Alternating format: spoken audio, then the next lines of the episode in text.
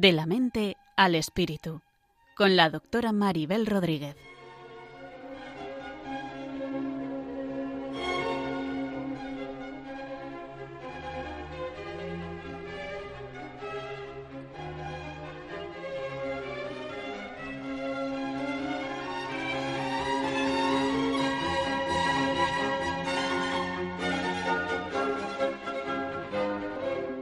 Saludos a todos y bienvenidos a un nuevo programa de la mente al espíritu. Un programa que surge con el fin de tender puentes entre la psiquiatría, la psicología y la espiritualidad. Hoy no contamos con la presencia de la doctora Maribel Rodríguez, a quien echaremos de menos. Y el programa lo haremos una servidora, Cristina Velasco, que ha colaborado con Maribel en alguno de los programas anteriores, y también os presento a María Bermejo, que es psicóloga, tiene su consulta privada, Psicoalegra, y además colabora en un centro de orientación familiar donde las dos hemos podido trabajar juntas. Hoy en el programa trataremos de dar algunas nociones sobre los problemas que se pueden presentar en pareja, principalmente en el matrimonio, y en cada una de sus etapas. Al ser ambas psicólogas y expertas en terapia familiar y de pareja, vamos a procurar dar luz sobre algunos aspectos psicológicos que pueden influir en el día a día de un matrimonio, más bien basado pues en nuestra experiencia en la consulta y con ejemplos así pues de la vida diaria. Aunque sabemos que también eh, aspectos físicos, aspectos sociales, aspectos espirituales pueden afectar de un modo determinante a la rutina de un matrimonio, nosotras sobre todo nos centraremos en los problemas psicológicos por los que más acuden a consulta a las parejas cuando buscan ayuda de un profesional. Hablaremos también de cómo afecta tener hijos al matrimonio a nivel de pareja. Muchas veces esa es una, es una etapa bastante pues difícil, ¿no? Y por la que muchas familias consultan y lo, lo hablaremos. Y muy importante también de cómo cuidar el matrimonio, ¿no? Y en este sentido poder disfrutar de ser padres, pero también de ser esposos y a la vez también de ser individuos con sus propias necesidades también psicológicas. Toda pareja se conoce, se reconocen un día, comienzan y entonces pues ocurren distintas etapas o distintas fases. Podremos hablar desde el principio, que es el enamoramiento, que surge pues en el primer momento en el que te fijas en una persona, pasando después por el amor romántico, que se caracteriza pues sobre todo por la confianza, esa confianza que se va ganando poco a poco, esa confianza en la cual pues por eso el noviazgo o tener una relación de conocimiento previa es tan necesario, Hoy no vamos a abordar este tema, sin embargo, vamos a ver que tiene mucha influencia en cómo luego se forma un matrimonio, ¿no? Y comienzan esos primeros años de, de vida. Y por fin llega el amor maduro en el que ya hay un compromiso. Esa es la etapa en la que, sobre todo, nos vamos a centrar, ¿no? Pues cuando ya se constituye la familia y eh, hay un matrimonio. En el programa nos centraremos en este punto y en ocasiones ocurre que ese punto de madurez y compromiso, si no se da o no ocurre, suelen asociarse problemas de pareja, de los que también vamos a hablar con María, que está con nosotros. En el ciclo vital de una familia, que es como en psicología se denomina más o menos al estudio de estas diferentes etapas, vamos a decir que desde el comienzo hay algo así como una historia familiar. Es importante que la familia conozca su historia familiar, por eso los hijos necesitan saber cómo se conocieron sus padres, que se fijó el uno del otro y eso también pues a uno le va dando sentido e identidad. Entre estas fases me gustaría nombrar algunas, hay muchas categorías y no se trata tampoco de dar una clase muy teórica, pero sí de conocer que una primera etapa sería la formación, es decir, pues cuando uno decide desprenderse o irse de su casa, ¿no? de su familia de origen y se compromete con una persona. En este momento, pues a lo mejor ya no hay dependencias económicas o ya no hay una dependencia física de los padres, sin embargo sí que puede haber una dependencia emocional de la que vamos a hablar. En el matrimonio de recién casados, que sería la segunda etapa, pues surgen sobre todo los reajustes con la familia política. En esa primera etapa, pues a veces no saben muy bien cómo actuar, qué hacer, la convivencia, que también es algo de lo que vamos a hablar. Y los amigos también, pues de repente tienen que integrar al cónyuge, ¿no? Quien es una nueva persona que forma parte de tu vida. Una tercera etapa sería la familia con niños pequeños, En esta etapa, pues sobre todo hay que asumir un rol de qué es ser padre, cómo quiero ser padre. Hay parejas que incluso afirman que a partir de ahí todo cambia y de eso vamos a hablar con María, quien ha atendido a muchas familias con esta problemática y sobre todo integrar el rol pues de padres, de abuelos, eh, muchas veces también los abuelos de repente quieren ser padres o de repente quieren ocupar pues un lugar que no, que no corresponde, ¿no? Después estaría la familia con hijos adolescentes, los hijos van creciendo, perdón, el sistema se comienza a abrir, hay que ir preparándose para que los hijos se vayan, de repente los hijos tienen actividades independientes y la pareja también se debe reencontrar. Una quinta etapa que es bastante conocida es la que se denomina el síndrome del nido vacío, que no nos va a dar tiempo a abordar en el programa, pero sí que me gustaría nombrarla, porque es una etapa en la cual la pareja de nuevo tiene que reajustarse, ¿no? Porque de nuevo están solos en casa y se enfrentan a nuevos retos, ¿no? Como a veces pues la discapacidad, la muerte de los padres o incluso el aceptar a tu yerno, a tu nuera, pues etapas también a veces complicadas.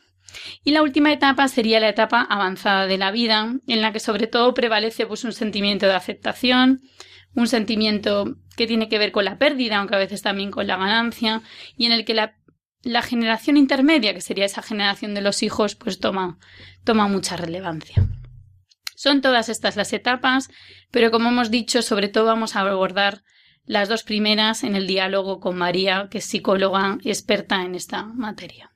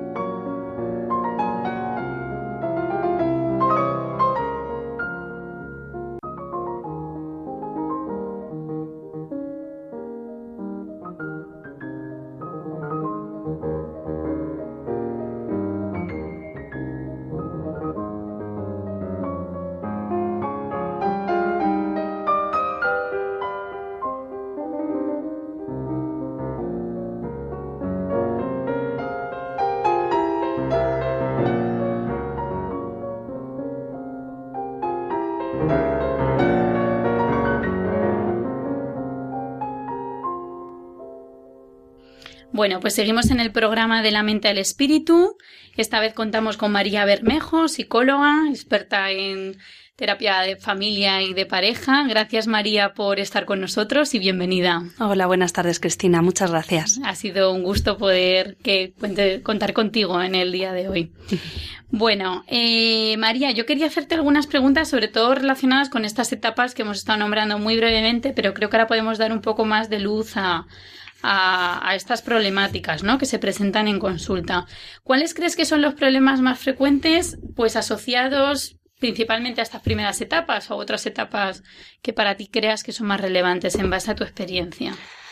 Pues mira, Cristina, yo eh, venía pensando, yo quería hablar más bien de, de casos concretos, bueno, situaciones concretas que yo veo eh, que vienen a consulta, eh, para que no estemos, eh, pues toda esta, todos los que nos estáis oyendo, eh, no escuchéis una clase de psicología de cuarto de carrera o de... Que sea un rollo. Que sea un rollete. Y, y eso, hablar de lo que yo veo en consulta, ¿no? Y en mi mm. entorno y, eh, bueno, plantear posibles soluciones a los problemas cotidianos que van surgiendo que, que, pueden tener mm, pues multitud de parejas que no tienen por qué estar en crisis dramáticas ni en mm. situaciones eh, horribles de muchísimo sufrimiento, pero bueno, malestar que, que, podemos tener todos en nuestra vida cotidiana relacionadas con distintos momentos de, de la vida de familia y del matrimonio. ¿Para qué? Pues eh, para poder aportar eh, soluciones para hacer un cambio de mirada en positivo. No solo hablar de los problemas, ¿no? Que bueno, está bien identificarlos, ¿no? Igual que identificar las etapas de las que has estado hablando fenomenal hasta ahora, eh, sino también pues ver qué, qué cosas podemos hacer diferentes, ¿no? Como padres y como esposos. Claro, yo creo que se ha tendido mucho quizá a hablar siempre de los problemas más que de lo que me va bien, ¿no? De hecho, yo creo que cuando la gente en general comenta sobre sus familias, desgraciadamente casi cuenta siempre lo malo, ¿no? O bien de la suegra, o bien de que mi mujer hace tal, o bien de cosa que no ayuda, ¿no? Lo que tú planteas, más bien soluciones, ¿no? O más bien verlo, cambiar el enfoque. Justo, efectivamente. De hecho, eh, seguro que alguno de los que nos están oyendo se siente identificado con esto. Hoy he quedado con mis amigas, pues yo qué sé, cuatro amigas que se juntan y se ponen a hablar que hace no sé cuántos meses que no se ven.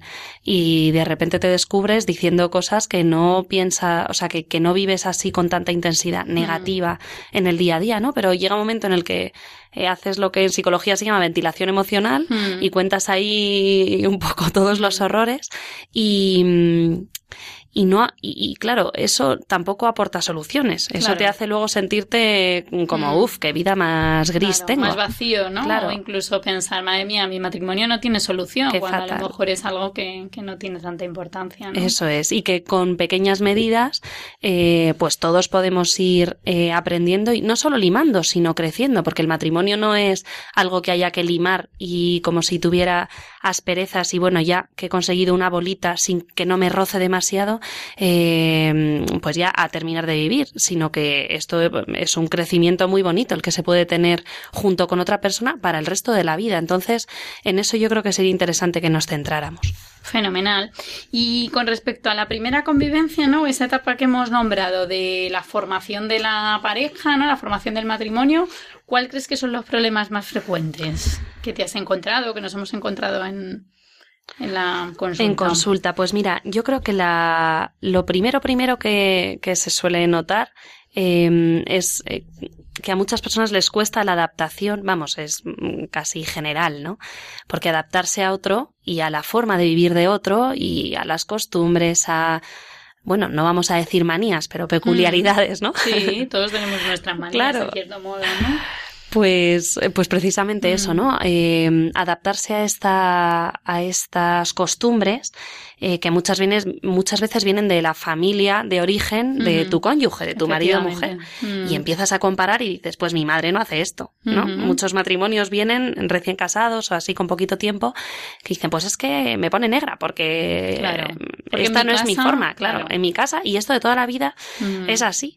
Y ese es así porque al final lo percibimos, lo percibimos así. Hemos crecido en una familia, lo hemos mamado, hemos mamado unas formas de, de, relacionarnos, de, bueno, de logística, de intendencia de la casa de todos los días. Eh, pues al final eso mm, lo vivimos como una verdad absoluta. Claro. O sea, yo soy así y esto se hace así. Y no aceptamos que el otro pueda tener otra realidad, ¿no? Otras costumbres, otra otra, otro modo, que simplemente es el modo a veces de hacer las cosas, no el fondo. Otra forma de fregar, Cristina. O de colocar los platos. claro. Entonces, es verdad que esta adaptación a las costumbres de cada uno eh, puede ser un primer momento ahí de fricción, ¿no? Pero también es verdad que hay mucha ilusión. Y aunque puede haber momentos de enfado, por la diferencia de criterios, no suelen ser grandes enfados, ¿no? No son crisis matrimoniales horribles. O sea, puede llevar a un malestar, pero no a mm, grandes conflictos en los que se plantee nada serio. Sí, de hecho muchas veces yo creo que vuelven un poco a cuando llegan a la consulta enfadados por temas más profundos, ¿no? Temas más de fondo que de forma, muchas veces los pacientes aluden a la forma, ¿no? Es que me pone muy nervioso cuando hace tal cosa. A lo mejor en el fondo eso no es lo que te está molestando, sino algo más de fondo, ¿no? O algo que a lo mejor tú no terminas de entender de por qué el otro hace como hace, el tiempo, por ejemplo, el siempre llegar tarde, ¿no? Costumbres así que a lo mejor en tu casa pues era lo normal, ¿no? Y bueno, pero es verdad que con la ilusión primera a veces se, se van cubriendo. Eso se va solucionando. Entonces, es verdad que eh, en, esta, en esta primera convivencia, como digamos, problemática así más eh, destacada, mm. yo diría que es la relación eh, con la familia política. Sí, muy importante, ¿no? Desde el principio. Mm, o sea, que puede ser fenomenal, que podemos tener familias políticas estupendas. Esto no, no significa que tengamos que llevarnos mal, evidentemente. Eh, gracias a Dios, muchas veces nos llevamos muy bien, ¿no? Con nuestra familia política. Pero es verdad que, que es, es una familia con unas costumbres y unos criterios distintos. Y eso, aunque les queramos mucho y nos sentamos muy queridos y muy aceptados, integrados, eh, pues muchas veces puede ser motivo de, de fricción. Yo creo que sobre todo hay una etapa muy importante aquí con la familia política que es lo que se denomina el separarse de, también como el separarte emocionalmente. Lo he nombrado antes, ¿verdad, María? Pero no sé cuánto de importante te parece que uno ponga esa distancia emocional a decir, bueno, yo ahora tengo mi familia, ¿no? Que es mi marido, es mi matrimonio, y ahora lo más importante es esto, ¿no? Entonces, ¿cómo, cómo voy a hacer por, eh, por cuidar esto, ¿no? O sea, por, por, por a pesar de lo que mi familia, claro, a pesar de que mi familia de origen diga, piense, actúe, sino que yo ahora tengo como un criterio que tiene que ser diferente a ellos. Eso es. O sea, este, este concepto en psicología eh, se llama eh, diferenciación. Entonces, esta diferenciación em, pues no, no implica, no significa que tengas que separarte de tu familia y cortar con ellos y nunca más, ¿no? Ni obligar a tu mujer o a tu marido a que lo hagan, ni mucho menos, sino que es eh, diferenciarte a nivel emocional, tener un, un, nivel de independencia emocional de tus padres, que eso en, en, realidad se debe hacer durante toda la evolución del niño, ¿no? Durante la infancia, la adolescencia. La adolescencia, la mm. adolescencia es estupenda para esto. Si mm. nos estáis escuchando padres de, de adolescentes, estáis en un momento estupendo para fomentar la, pues esta diferenciación sana, esta independencia emocional de vuestros hijos con respecto a vosotros. Porque esta es la primera diferenciación que, mm, que permite que el sujeto haga una, o sea, vaya creando una identidad. Claro, su propio criterio. Efectivamente. Para elegir, para hacer. Muchas veces es verdad que los, las familias, o sea, los matrimonios consultan porque hay una queja, ¿no? Pues, por ejemplo, es que de repente siento que hace más caso a su madre que a mí, ¿no? siento que, es que si lo dice su madre ya parece como, pongo ejemplo a la madre, perdón, que no nosotros somos madres, pero, pero porque muchas veces sí que es el, tienden a, ¿no? A hacer más caso a la madre, ¿no? En ese sentido. Y eso es verdad que luego, pues, hace daño al, al matrimonio en esa primer, esa primera etapa. Efectivamente. Bueno, y María, ¿qué crees que se puede hacer para vivir mejor esta etapa? ¿Crees que hay algún truquito, consejo, algo que podamos tener en cuenta? Pues creo que es importante que para vivir esta etapa podamos eh, apoyarnos en nuestro marido o mujer, pedir consuelo, toma, o sea, tomar decisiones con él y priorizar, principalmente priorizar cuando tengo que pasar tiempo con alguien que no sea todos los domingos a casa de mi familia, no sé qué, sino eh, priorizar por nuestro marido o mujer. Claro. A veces como a lo mejor pues eso, ¿no? Acordar antes con él, por ejemplo, un plan que con tu propia familia, ¿no? O sea, y luego una vez lo tienes hablado con él, pues ya eh, aunar criterios, ¿no? Eso es. Y valorar el esfuerzo. Si, mi, si mi mujer veo que le cuesta, eh, porque está acostumbrada a estar todas las tardes con sus padres, y de repente un día me dice, venga, vamos a irnos a dar un paseo tú y yo, eh, pues eso hay que valorarlo y reforzarlo, porque cuesta mucho hacer este proceso de diferenciación cuando no se ha hecho en adolescencia. Mm. Entonces es de valorar el, el, esfuerzo, es un gesto de amor muy grande hacia el cónyuge. Claro, esos pequeños pasos, ¿no?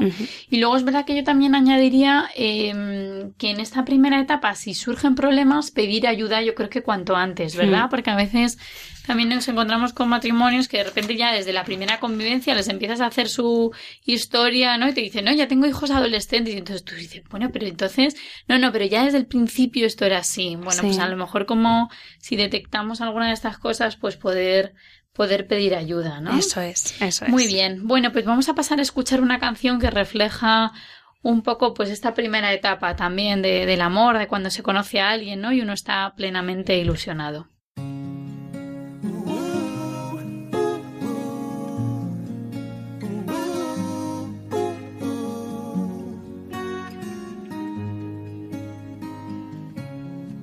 Desde que llegaste vida, me susurran los silencios las flores renacen, apenas sube el sol, y se ríen del invierno. Desde que llegaste vida, le hemos hecho trampa al tiempo. Mi cuna es tu abrazo, tu suspiro una canción que me arrulla como el viento. Yo soy el hombre más afortunado el que conoce cada línea de tu mano, el que te cuida y camina a tu lado. Todo cambió por ti, todo es amor.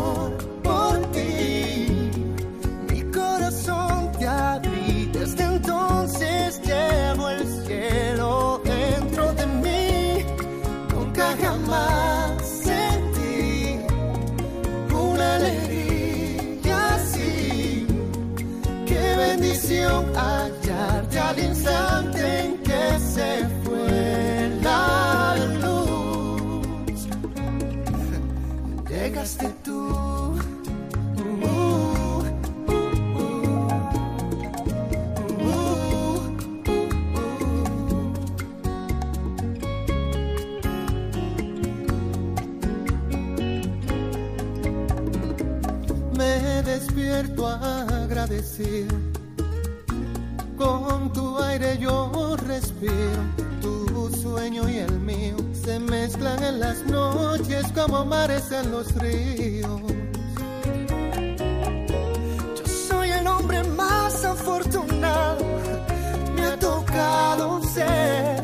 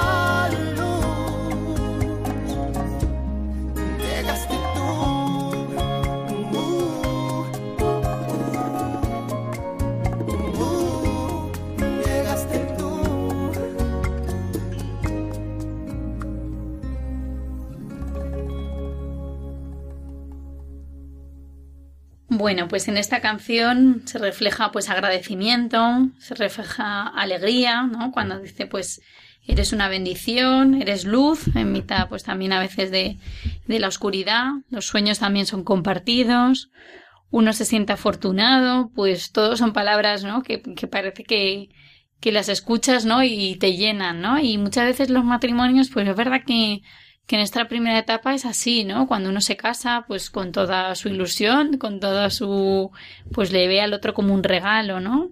Incluso te encuentras matrimonios que al cabo de los años, pues también lo siguen viendo así, ¿no? Pero también hay que contar con que aunque estos sentimientos no sean así, y ahora vamos a hablar un poquito más de, de esto, pues, pues el amor también sigue estando, ¿no? Y hay que cuidarlo cada día, como, como ha dicho antes María, ¿verdad? Sí, yo me, ha- me ha parecido curioso que decía, me despierto agradecido, decía la canción, Mm. soy el hombre más afortunado. Y pues mira, me, me parece interesante eh, pensar en que todos podemos, eh, da igual la etapa en la que estemos, ¿no? O sea, nosotras somos madres de familia, ya llevamos unos cuantos años casadas, eh, con niños, tal, y da igual, en cualquier etapa se puede se puede trabajar, se puede mm, intentar cambiar la mirada para, para poder eh, agradecer a la persona mm, que tienes al lado, con la que te estás despertando todos los días por la mañana, que a veces el hastío, la rutina, el nos comen un poco, ¿no? Y me ha parecido bonito ver, pensar que esto, mm, pues es verdad que es más evidente, palpable en el- la primera fase del enamoramiento, pero yo haría una reflexión así, que a ver Mm. si todos podemos hacer esto, ver qué puedo agradecer yo de esta persona que tengo al lado. En cada una de las etapas, ¿verdad? Eso es. Bueno, María, y cuando los niños son pequeños, una etapa en la que físicamente yo creo que hay mucho cansancio, ¿no? Eh, ¿qué, qué te encuentras en la consulta, no? ¿Cuáles son las consultas más frecuentes? Pues mira, yo en este punto creo que creo que lo más representativo es el momento en el que viene eh, viene el matrimonio y el padre eh, se siente un poco desplazado. O sea, cuando ha habido un bebé, principalmente esto se ve más evidente cuando viene un, un- el nacimiento de un hijo, Claro, principalmente del primero, ¿no? En el Claro. segundo ya y en el tercero ya te lo sabes un poco mejor. claro, sí, pero el primer hijo te cambia mucho la vida, ¿no? En ese sentido, el matrimonio se ve completamente afectado. Claro, entonces esta, esta situación eh, en la que la madre, mm, bueno, pues ha hecho un grandísimo esfuerzo, ¿no? Es una etapa, ciertamente es muy bonita, ¿no? Pero es como un torbellino, porque cuando llegan los hijos, el matrimonio pasa por un proceso de cambio muy importante, ¿no? Dejan de estar solos para, pues para tener que atender a un bebé, que es mañana, tarde, noche. Que requiere mucho tiempo, mucho esfuerzo, efectivamente. Eso es. Entonces, eh, aquí es esencial, fíjate, todo el mundo dice, es esencial el papel de la madre. Pues yo diría que es esencial el papel del padre, mm. del padre, que es como el gran olvidado, ¿no? Porque pues eso, muchas veces pensamos que es la madre que tiene un grandísimo cambio en esto de la maternidad y efectivamente yo no puedo decir lo contrario, eh, porque en todos los embarazos, claro, que he sentido esto, ¿no? En primera persona. Es una claro, la madre físicamente al final pues tiene un cambio muy importante, ¿no? Hombre, es lo, experimenta en su propio cuerpo. Es un cambio hormonal, es un cambio energético, un, o sea, un esfuerzo energético brutal, todo el embarazo, el parto no te cuento, el posparto, si nos estáis oyendo mujeres que habéis dado a luz en algún momento, pues sabéis que es una, una temporada un poco difícil, ¿no? Mm. O sea, en cuanto a que te faltan un poco las fuerzas, no te sientes muy tú, muy tú mm. misma. Y, y, en este momento, en este impasse, eh, pues es verdad que el padre se puede sentir un poquito relegado, mm. como en un segundo plano, porque pasa de estar solo con su mujer a de repente hay un bichillo pequeñito que chupa toda la energía, toda la fuerza y toda la capacidad, eh, inteligencia y todo de la madre. Claro. Em, y toda la atención. Entonces, este es un momento crítico. Sin embargo, yo sí diría que em, que es eh, un momento que puede ser precioso, porque este papel del padre, aquí sí hay que hacer, eh, yo invito a los padres que estén escuchándonos en esta situación a que hagan un cambio de mirada, ¿no? De, no, no es que yo pase a un segundo plano, sino que tengo eh, la oportunidad de ser el sostén del vínculo, el que sostenga el vínculo madre-hijo. Claro, qué importante eso, María. O sea, es que, claro. es que puede sí, como que es súper necesario, o sea, que en el fondo te puedes sentir un poco, pues eso, ¿no? relegado, apartado, ¿por qué? Porque yo pienso, pues yo qué sé, pues si la madre es la que está dando el pecho al bebé, ¿no? Pues el padre como que, ¿qué hago? ¿Qué hago? Se siente Pero justo al contrario, ¿no? Es un momento también de, de, mucha ayuda, de mucha unión. O sea, al final un hijo también une más que separa. Es verdad que a veces en las consultas encontramos, yo lo he oído bastante, ¿no? Esa frase de a raíz de tener hijos, pues todo fue diferente, ¿no? a raíz de, porque de repente la madre pasa a ser sobreprotectora, entonces, eh, bueno, pues de repente, pues el marido no se encuentra en ese, en esa unión o en ese papel, ¿no? Pero es que es verdad que, que, que tiene mucha importancia los dos, el padre y la madre, ¿no? Efectivamente. Y, eso hay que cuidarlo también. Entonces, sobre qué podríamos hacer en esta etapa para vivirla mejor, pues yo diría que eh, primero, que el padre eh, pues pueda asumir con alegría esta oportunidad preciosa eh, para cuidar a su mujer y a su hijo, no desde los celos o el sentimiento de abandono o soy un el segundo o tercer plato en mi casa ahora de repente, claro. sino verlo como es mi oportunidad de ser padre y esposo y de cuidar lo más importante que hay ahora mismo para mí, ¿no? Desde muchas veces pues desde la discreción y el silencio de esta misión de ser padre, que pues que es callada, ¿no? Mm. No es muy reconocida. Hay muchas más asociaciones y grupos de madres, claro. eh, hasta en los centros de salud, ¿no? Bueno, y tenemos a la figura de San José, ¿no? También que es era verdad. una persona, o sea, bueno, una persona o el padre de, de Jesús, ¿no? El padre adoptivo y que era realmente si le, o sea, realmente no se le oye en la Biblia, no aparece en ningún sitio, ¿no? Es, o sea que es un papel es una silente de total. ese, de ese modo, claro. Efectivamente, pero es eh, una misión silenciosa, pero eh, totalmente imprescindible, ¿no? Lo que Mm. decíamos, para que la madre pueda, de- pueda descansar, pueda cuidar del hijo, eh, y el matrimonio así se fortalece. Porque cada uno hace una función distinta en la crianza. Así que nada, padres, aprovechad para quitarles peso a vuestras mujeres, quitarles preocupaciones y ver que esto es una suerte, que sois los que sostenéis este vínculo tan necesario de madre e para el buen desarrollo del bebé, incluso para su cerebro. Sí, muy importante. De hecho, a colación a esto, vamos a escuchar otra canción, María, la cual refleja sobre todo cómo el matrimonio debe ser algo que se construya entre los dos, ¿no? Se, se titula Tú y yo y es de, de Juanes y es una canción que refleja muy bien cómo el amor hay que irlo labrando en el día a día, poco a poco y, y bueno, yo creo que la canción refleja bastante bien cómo hay que enfrentarse a todo, a todos estos problemas. Pues a ver, sorpréndeme, Cris.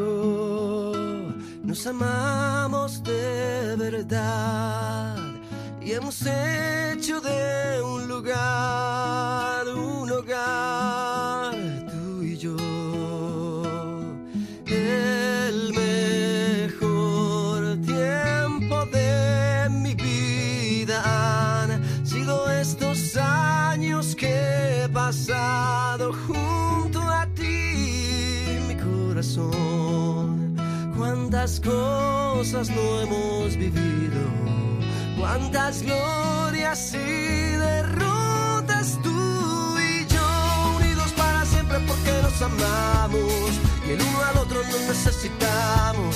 Por el amor de todos estos años te quiero dar esta canción. Tú sabes que este amor ha sido hecho a mano, así como los buenos artesanos, con mucho pulso y con mucho cuidado y dedicación. Bonita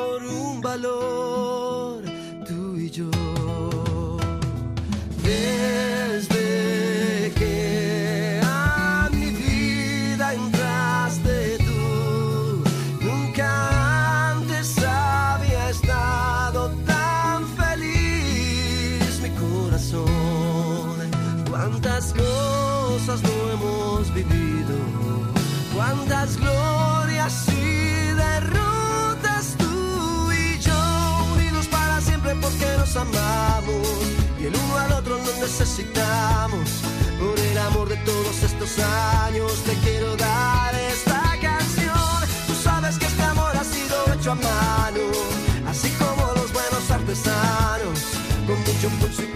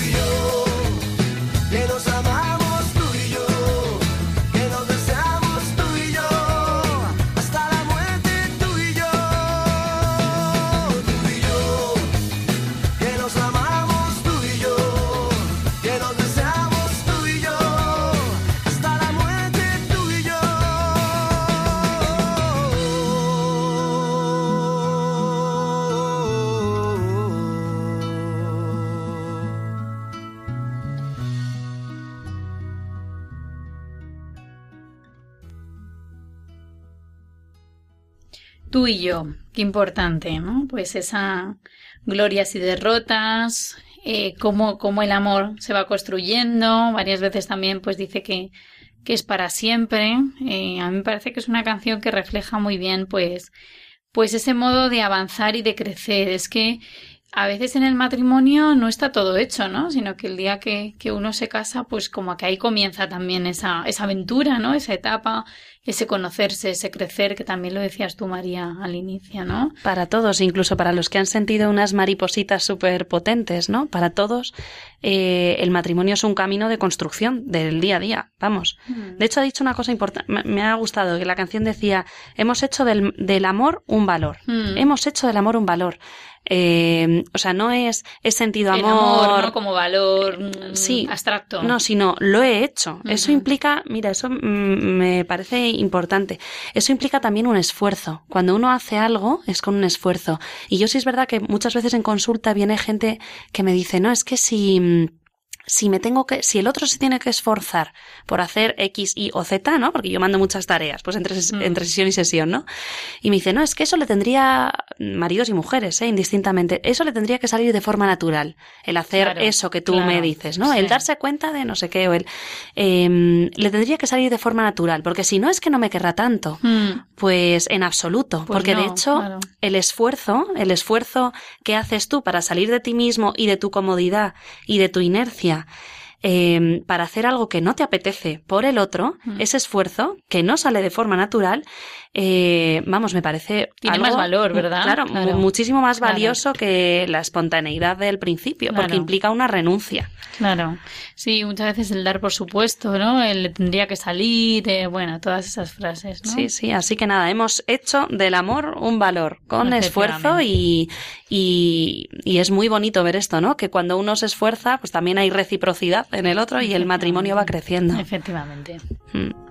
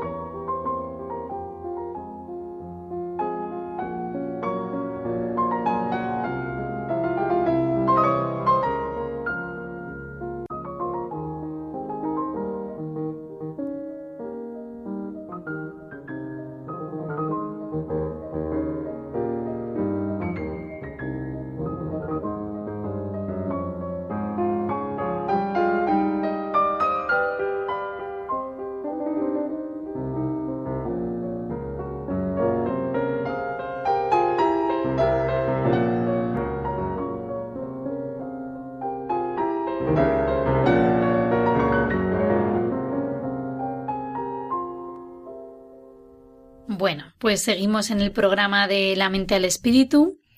En esta parte del programa vamos a responder o intentar responder entre María y yo a las preguntas que nos han lanzado nuestros oyentes, pues a través de, las redes sociales o a través de, de ese contacto que tenemos también vía email. Y, y bueno, la primera pregunta que nos plantean, María, A ver, es sorpréndeme, Cristina. Sí, me parece un tema importante, la verdad, aunque en el programa no he ido específicamente de eso, pero, pero es relevante, ¿no? Si la tecnología creemos que está presente en nuestras casas y de qué modo, sobre todo, creemos que nos afecta también a nivel de pareja. ¿Qué piensas de esto? Madre mía, esta es una pregunta bomba. porque, bueno, pues porque nos afecta a absolutamente, yo creo que todos los que estemos oyendo Mm. el programa ahora mismo o participando en él, vamos, absolutamente a todos, Pues ¿no? sí. Hoy en día. Y, mm, pues es verdad que, que la tecnología afecta, claro que afecta. ¿Cuántas Sí. veces eh, yo veo en consulta pues que vienen, vienen matrimonios que dicen, no, es que mis hijos eh, están todo el día enganchados al móvil. Y yo siempre pregunto, ¿y vosotros cuánto tiempo pasáis con las pantallas? Claro, es que a veces es verdad que la queja viene de ahí, ¿no? Y, y no nos damos cuenta que nosotros mismos también pasamos mucho tiempo con las pantallas, ¿no? Con lo que, con lo que eso implica, implica que los niños lo ven, por un lado, ¿no? Como una forma también natural, porque nacen con ello, entonces usamos una pantalla para todo, ¿no? Y por otro lado, porque es verdad que vamos perdiendo como la capacidad a veces de, de comunicarnos, ¿no? De estar hablando un rato sin tener pues la tele o sin tener el móvil, el iPad, eh, no sé, como que nos hemos convertido un poco, lo hemos interiorizado realmente sin darnos casi cuenta. Sí, hemos asumido, bueno, pues es verdad que es un cambio, es un cambio en las costumbres y en la forma de relacionarse de, de hoy en día, de este nuevo siglo, eh, pero bueno, pues ciertamente eh, esto hace que dejemos, que dejemos de mirar al otro. ¿No? Hace que dejemos de mirar al otro, hace que nuestros hijos vean en, en lo que nosotros hacemos un modelo. Muchas veces, eh, pues es verdad que los adolescentes y, e incluso los niños ahora tienen acceso a las pantallas desde muy, muy tempranito. No digo ya móviles, Mm. sino cuántos niños he visto yo, bueno, en la consulta del pediatra anteayer. Mm. Eh, una madre con un niño de dos años, eh, que no quiero criminalizar a esta pobre Mm. madre, ni a si alguna lo hacéis, pero, eh, pero bueno, dándole la pantalla a un niño de dos años para que no se aburriera en la espera de media hora Sí, en la sí, consulta. Sí, claro. Entonces, esto es verdad que, bueno, esto da para otro programa o dos o tres Sí, o cuatro. de que ya lo planteamos un día. Pero, pero bueno, pero eso también eh, es algo que si nosotros nos acostumbramos a funcionar así, a, a dar pantallas, eh, no solamente a nuestros hijos, sino en nuestra vida cotidiana, cuántas veces, eh, pues bueno, seguro que en nuestro entorno cercano no hace falta irse a la consulta, sino Claro. nosotros mismos o en nuestro entorno. Llegas a casa cansado, ya se acuestan los niños, ya consigues el momento de tranquilidad ansiado Mm. y nos sentamos en el sofá y te pones Cada uno con su Cada móvil. uno con su móvil. Sí. Que dices, madre mía de mi vida, pues si Mm. llevamos todo el día separados. Sin vernos, claro, efectivamente. Y te pones a lo mejor a ver una película o una serie o en común y estás con una pantalla del móvil mientras tanto. ¿Eso qué hace? Pues eso hace que, que se deje de comentar, por ejemplo, esa película. Que es Claro. verdad que estás viendo una pantalla, pero estás en relación con otro, no la estás viendo tú con Tú unos solo, cascos. Claro. Entonces dejas de comentar, eh, Mm. dejas de compartir tiempo de calidad, ¿no? Mm. Esto también hago una llamada a esto de, de las cenas con la televisión. Claro, Uf, también ta- es con importante, niños ¿no? o sin Como- niños, ¿eh? Como mejorar eso, ¿no? O sea, yo creo que un consejo que, que podemos dar también, o sea, Mm. por un lado afecta y por otro lado, pues intentar eh, eh, a lo mejor ocupar momentos de la familia en los que no estén esas, esas pantallas, bien sea la cena, la comida, Eso es. eh, un momento de convivencia el domingo, ¿no? Pues hacer un juego en común, o sea, hacer actividades que sean distintas, ¿no? Eso es como clave de solución a esta pregunta que nos pregun- ¿no? que nos hacían de la tecnología Sí, está presente. Aunque podríamos hablar, pues eso, ¿no? Como un programa entero de Sí, ello. pero vamos, como tips, como claves, pues en la mesa fuera móviles. Se pone poner una cajita en la entrada de la casa donde se guarden todos los móviles al llegar a casa, por ejemplo. Por ejemplo. Eh, pero mayores, medianos y pequeños. Claro, no claro. poner la tele, otra, otro. No poner la tele mientras se come, eh, tener ratos de conversar Mm. sin eh, ningún tipo de distracción mientras tanto. Pantallas, ¿cuándo? ¿Dónde? En el salón. Yo diría que nunca en las habitaciones. Lugares comunes, efectivamente. Primero Mm. porque previene, eh, o sea, primero porque eh, estar con una pantalla en tu habitación tú solito hace que cada uno se encierre en su cuarto, seas mayor o seas pequeño, seas Mm. padre o seas hijo. Eh, y para los maridos y mujeres, por supuestísimo, También, ¿no? Pero te hace claro. aislarte y dejar de compartir. Y, mm, y luego además porque tener las pantallas en, en sitios comunes en la casa, como el salón, por ejemplo, eh, previene de muchas adicciones. Mm. Eh, de, de adicciones a las nuevas tecnologías que es dramático, Cristina, como viene a consulta. Mm. O sea, es eh, cada vez más, cada vez más. Y, pero también de consumo tecnológico peligroso, como la pornografía, redes en menores, Sí. Pero también en mayores, ¿eh? Ojo. todas las redes sociales, ¿no? Todo lo que sube la gente, todo lo que publica de su vida privada. Y no solo para adolescentes, que parece que esto está como enfocado No, a no, los no. jóvenes, sino que también nos previene de, mm, mira, yo, nosotros también trabajamos y vemos mucha infidelidad Mm. y cómo construir el matrimonio después de la infidelidad. Y Mm. que se puede, ¿eh? Se puede, pero, pero muchas veces empieza de una forma así de sutil. Que yo me meto en la habitación, estoy en la pantalla, mi marido y mi mujer no sabe qué estoy haciendo con el WhatsApp y a lo mejor estoy teniendo una conversación con una del grupo de Lampa del Mm, colegio. Mm. Pero bueno. Pero de ahí ya, mm, claro. Entonces, nada, las pantallas en casa, cuanto menos mejor. Y siempre, eh, si se puede hacer en momentos de compartir o de ver películas juntos y comentarlas, eh, pues fenomenal. Sin móviles ni distracciones aparte. Muy bien, María. Bueno, ¿Qué otra más? pregunta que nos plantean es que dicen, muchos padres dicen que desde que tienen hijos ya no tienen tiempo para ellos. ¿Piensas que esto es posible? Tener ¿Cuál es tu experiencia de, de esto, no? Sobre todo yo creo que en la etapa esta primera de los niños. ¿Crees que es posible encontrar tiempo para la pareja? Pues mira, aquí eh, en psicología hablamos mucho de la diferencia entre parentalidad y conyugalidad. Que esto es algo que cuando uno tiene hijos, pues ocurre, ¿no? La parentalidad, el- nosotros como padres, y conyugalidad, nosotros como marido y mujer, como esposos. Entonces, ¿es posible tener tiempo em, como marido y mujer en la con para hacer crecer y nutrir la conyugalidad eh, y no solamente centrarnos en la parentalidad, por supuesto. Y no solo es posible, sino que es necesario e imprescindible. Porque el matrimonio, si no, eh, se va como quedando como una flor sin agua, marchito. Claro, ¿no? como apagando un poco, ¿no? Claro, entonces yo veo muchas, muchas parejas, incluso parejas, parejillas jóvenes, ¿eh? de, de 30 años, muy, muy jóvenes, que, que les pregunto, ¿y hace cuánto tiempo que no te vas con tu mujer o con tu marido al cine? Pues casi desde que nació el niño. ¿Y hace cuánto nació el niño? Tres años. Madre mía.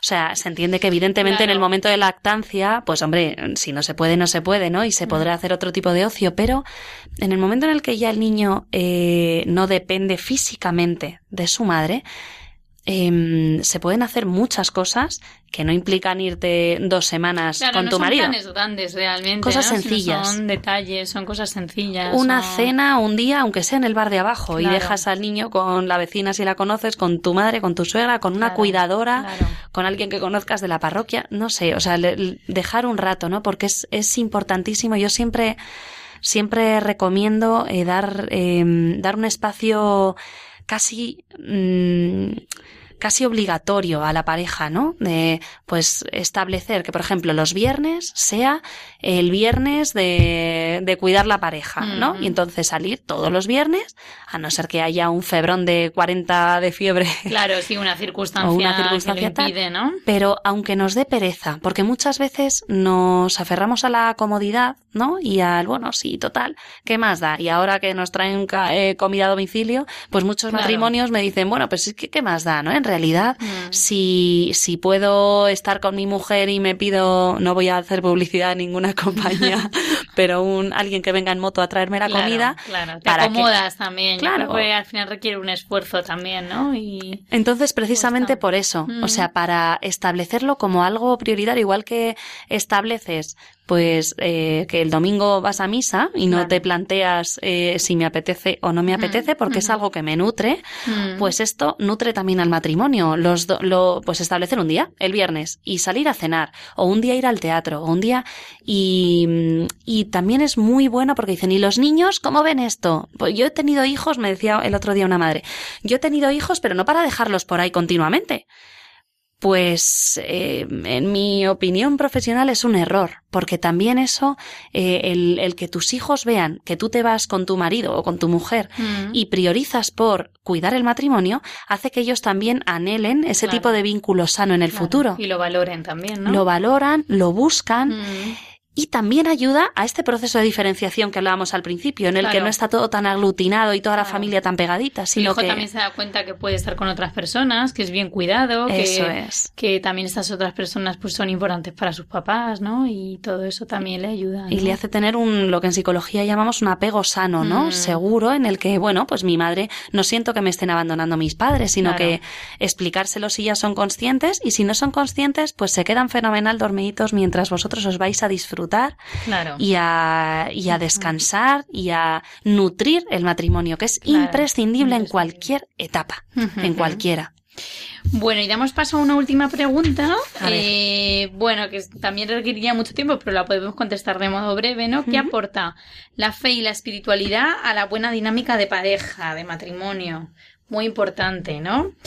Pues yo creo que es fundamental, o sea, yo creo que lo es todo también, pues el hecho de compartir, tener una meta común, me parece fundamental, tener la misma visión sobre la vida. De hecho, yo creo que cuando te encuentras con parejas o matrimonios que al menos tienen claro lo importante, ¿no? O al menos tienen claro por qué se han casado, si se han casado por la iglesia, pues que es para toda la vida, ¿no? Y entonces acuden a pedir ayuda, pues realmente a sitios como el Centro de Orientación Familiar, ¿no? O a lugares donde saben que no les vas a aconsejar, oye, mira, da igual, que mejor cada uno por un lado, si total, pues da igual. Se ha si roto, se ha roto. Claro, pero si vosotros para que os habéis casado, da igual, si da igual casarse, descasarse, ¿no? Entonces, yo creo que en el día a día el hecho de rezar juntos, el hecho de compartir pues momentos también que cada uno en su individualidad pues también rece, ¿no? Y también pues se comprometa pues con, con, su vida también espiritual, pues eso creo que también ayuda mucho, ¿no? Al matrimonio, a los hijos y, y a la pareja. Y en momentos difíciles yo creo que tener esa, esa consonancia también consuela. Claro, y porque también te da un, te, ayuda a que crezca tu sentido de trascendencia, que, que muchas veces nos fijamos en lo cotidiano, en lo que no me gusta, en lo que me molesta, en lo que tal, y tener esta, o sea, hacer crecer esta vida espiritual, cada uno individualmente y también en matrimonio, pues hace que crezca este sentido de trascendencia y de, pues el sentido del matrimonio, renovar el sacramento, mm. efectivamente. Muy bien, bueno, pues yo creo que con esto hemos cumplido el tiempo. Lo primero, pues darte las gracias, María, por, por haber estado con nosotros, por, por habernos acompañado, que ha sido yo creo que bueno, hemos sacado ideas así, pues yo creo que bastante sencillas, pero a la vez importantes, ¿no? En estas dos primeras etapas, yo creo que ya intentaremos hacer un programa en el cual completemos las siguientes etapas, pero bueno, sobre todo saber que es posible, ¿no? Que aunque todas las familias pues tengan los matrimonios, puedan tener dificultades, tengan problemas, a veces con pequeños gestos y con cambios de actitudes, pues la mejora, la mejora es muy grande. Em, comentar que, cualquier sugerencia que tengáis la podéis enviar al correo electrónico del programa, que es de la mente al espíritu arroba radiomaria.es. Y bueno, nos despedimos y, esperamos que el programa haya sido de vuestro gusto y nos vemos pronto.